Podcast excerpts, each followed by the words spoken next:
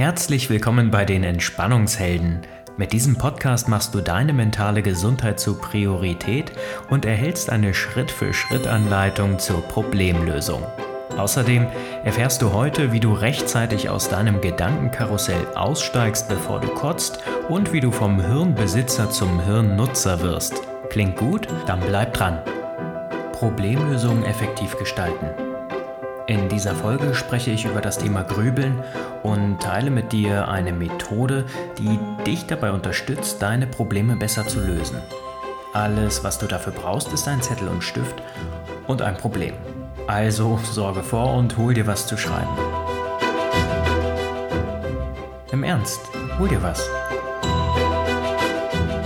Also, ich verspreche dir, dass wenn du es schriftlich machst, es deutlich besser funktionieren wird, als wenn du jetzt nur versuchst, dir das Ganze mental zu überlegen oder irgendwie dabei zu bleiben. Naja gut, deine Entscheidung. Wenn du meinst, dann lass uns starten. Hast du schon einmal ein Problem gehabt, auf dem du die ganze Zeit herumgegrübelt hast und einfach nicht zu einer Lösung kamst? Ja, das kennen wir wohl alle.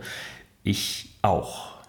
Ganz regelmäßig zerr und quer denke ich verschiedene Probleme und Herausforderungen. Beispielsweise, ob man den Begriff Querdenken heutzutage überhaupt noch benutzen darf oder ob der über die Corona-Pandemie einfach viel zu inflationär benutzt wurde. Der Mensch ist ziemlich kopflastig geworden. Und statt in Aktion zu treten, sich dem Problem einfach zu stellen, können wir in verschiedenen Szenarien denken, visualisieren und gedanklich durchspielen, was passieren könnte.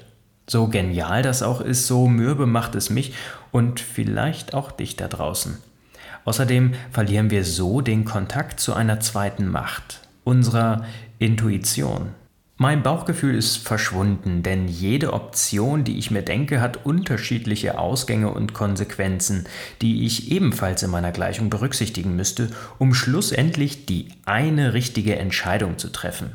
Doch wie soll mich mein Bauch dabei unterstützen, wenn ich ihn mit so vielen Bildern und Szenarien verwirre? Herzlich willkommen im Gedankenkarussell, das sich schneller dreht, als die Intuition kotzen könnte. Im Ernst, wenn ich ehrlich bin, bin ich meistens nach dem dritten Gedankenexperiment müde und ausgelaugt, weil es so viel zu berücksichtigen gibt und vor allem so viele Variablen, auf die ich überhaupt keinen Einfluss habe. Wozu also hier unnötig herumgrübeln? Doch all das Wissen darüber bringt mir überhaupt nichts, wenn ich es dann doch nicht schaffe, mich irgendwie in eine geschickte Gehirnwindung zu begeben. Zweifelsfrei, das Gehirn bietet uns unzählige Optionen zu entscheiden, zu handeln oder Dinge sein zu lassen. Doch wer hat hier eigentlich die Kontrolle, frage ich mich. Manchmal ist es so, als würde ein geistesgestörter Affe in meinem Kopf Schlagzeug spielen und dabei in alle Ecken pissen. Ähnlich sind dabei auch die Ergebnisse meiner Überlegungen. Völliger Durchfall. Birkenbiel unterschied zwischen Hirnbesitzern und Hirnnutzern. Besitzer sind meist fremdgesteuert und unfähig, die Vorteile des Gehirns einzusetzen. Gehirnnutzer hingegen wissen ihre Hirnwindungen gezielt einzusetzen, um zu guten Ergebnissen zu kommen, statt sich den ewigen Szenarien und Möglichkeiten hinzugeben. Die Frage ist also, wer kontrolliert hier eigentlich wen? Hätte Otto der Steinzeitmensch damals vor dem Mammut gestanden und sich überlegt, welches Körperteil er mit seinem Stein abwerfen solle, hätte er dem Mammut wahrscheinlich schneller als Pantoffel gedient, als Otto grunzen konnte. Sich bei einem rot gefleckten Pilz jedoch zweimal zu überlegen, ob man ihn isst und welche Konsequenzen das Ganze vielleicht hätte, hat durchaus Vorteile.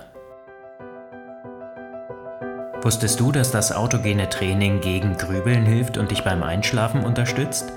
Seit dieser Woche ist unser neuer Kurs Autogenes Training Ruhe und Entspannung endlich zertifiziert. Das bedeutet, du nimmst teil und zahlst fast nichts, denn deine gesetzliche Krankenkasse übernimmt den Kurs zu großen Teilen. Schau auf unserer Homepage vorbei und mach den Krankenkassencheck, um zu erfahren, wie viel deine Krankenkasse zu dem Präventionskurs dazugibt. Nun geht's aber weiter mit der Folge. Doch wir sind nicht mehr im Gleichgewicht aus Intuition und Gedanken. Daher möchte ich mit dir eine Strategie teilen, die ziemlich gut funktioniert, auch in Kombination mit anderen Menschen. Hast du einen Zettel und einen Stift bereit? Sehr gut. Alles, was du jetzt noch brauchst, ist ein Problem, über das du öfter nachdenkst. Du hast eins? Sehr gut. Lass uns starten. Schritt 1. Schreibe dein Problem auf. Was sind das für Momente, in denen das Problem auftaucht? Und wie reagierst du? In welchen Momenten tritt das Problem auf? Wo bist du? Wie verhältst du dich? Wie fühlst du dich? Was kannst du sehen, hören, schmecken, riechen? Und was ist es eigentlich, was dich wirklich stresst? Pausiere die Folge und schreibe detailliert auf, so als würdest du es einem Sechsjährigen erklären. Schritt Nummer zwei: Finde Lösungen für das Problem. Zugegeben, wäre das so einfach, dann bräuchtest du die Übung wahrscheinlich nicht. Das Tolle ist jedoch, dass du durch einen Gedankenshift auf Ideen kommst, die du vorher nicht hattest. Kennst du MacGyver? Der Typ war eine Granate und konnte aus einem Kaugummi und einer Rolle Klopapier ein Flugzeug bauen. Was würde MacGyver jetzt wohl an deiner Stelle tun? Was wäre der Lösungsvorschlag von Indiana Jones? Welche Sichtweise würde Aristoteles mit einstreuen und was würde eigentlich Jesus tun? Sammel so viele Ideen wie möglich, ganz egal, ob sie jetzt in diesem Moment umsetzbar sind oder nicht. Und vor allem schreib sie auf. Im Ernst, bring es zu Papier. Schritt Nummer 3. Schau dir deine Lösungen an und überprüfe, welche davon in Frage kommen. Kreise sie ein. Tja, spätestens jetzt hättest du dir gewünscht, tatsächlich mitzuschreiben, oder? Hm. Schau dir jeden Vorschlag an und überprüfe mit deinem Bauchgefühl, deiner Intuition, ob der vorgeschlagene Weg für dich eine Lösung darstellt. Vielleicht findest du auch eine Kombination aus all den Vorschlägen und eine ganz eigene Lösung. Falls ja, geh weiter zu Schritt 4. Plane genau, wie du das nächste Mal, wenn du in der Situation bist, vorgehst, um das Problem tatsächlich zu beheben. Lege dir sozusagen eine Wenn-Dann-Anleitung zurecht, auf die du im Notfall zurückgreifen kannst. Ein kleines Beispiel, wenn du dir mal wieder Sorgen über deine Finanzplanung machst, dann schreib doch einen Zettel und häng ihn ans schwarze Brett, in dem du Nachbarschaftshilfe anbietest. Schritt Nummer 5. Nun gilt es, den Plan umzusetzen. Tja, und mehr beinhaltet Schritt 5 nicht. Wenn das Problem das nächste Mal auftritt, halte dich an deine Anleitung, die du gerade aufgeschrieben hast, und tu es. Schritt Nummer 6, wohl einer der wichtigsten Schritte, um Fehlermanagement und vor allem Qualitätsmanagement zu betreiben. Ziehe Bilanz und überprüfe, ob das Problem weiterhin besteht oder ob es gelöst ist. War die Problemlösung erfolgreich, dann such dir gerne das nächste Problem. Falls du gescheitert bist, klopf dir den Staub ab und überlege, woran hat's hier liegen. Hast du Lücken in deiner Planung? Etwas übersehen?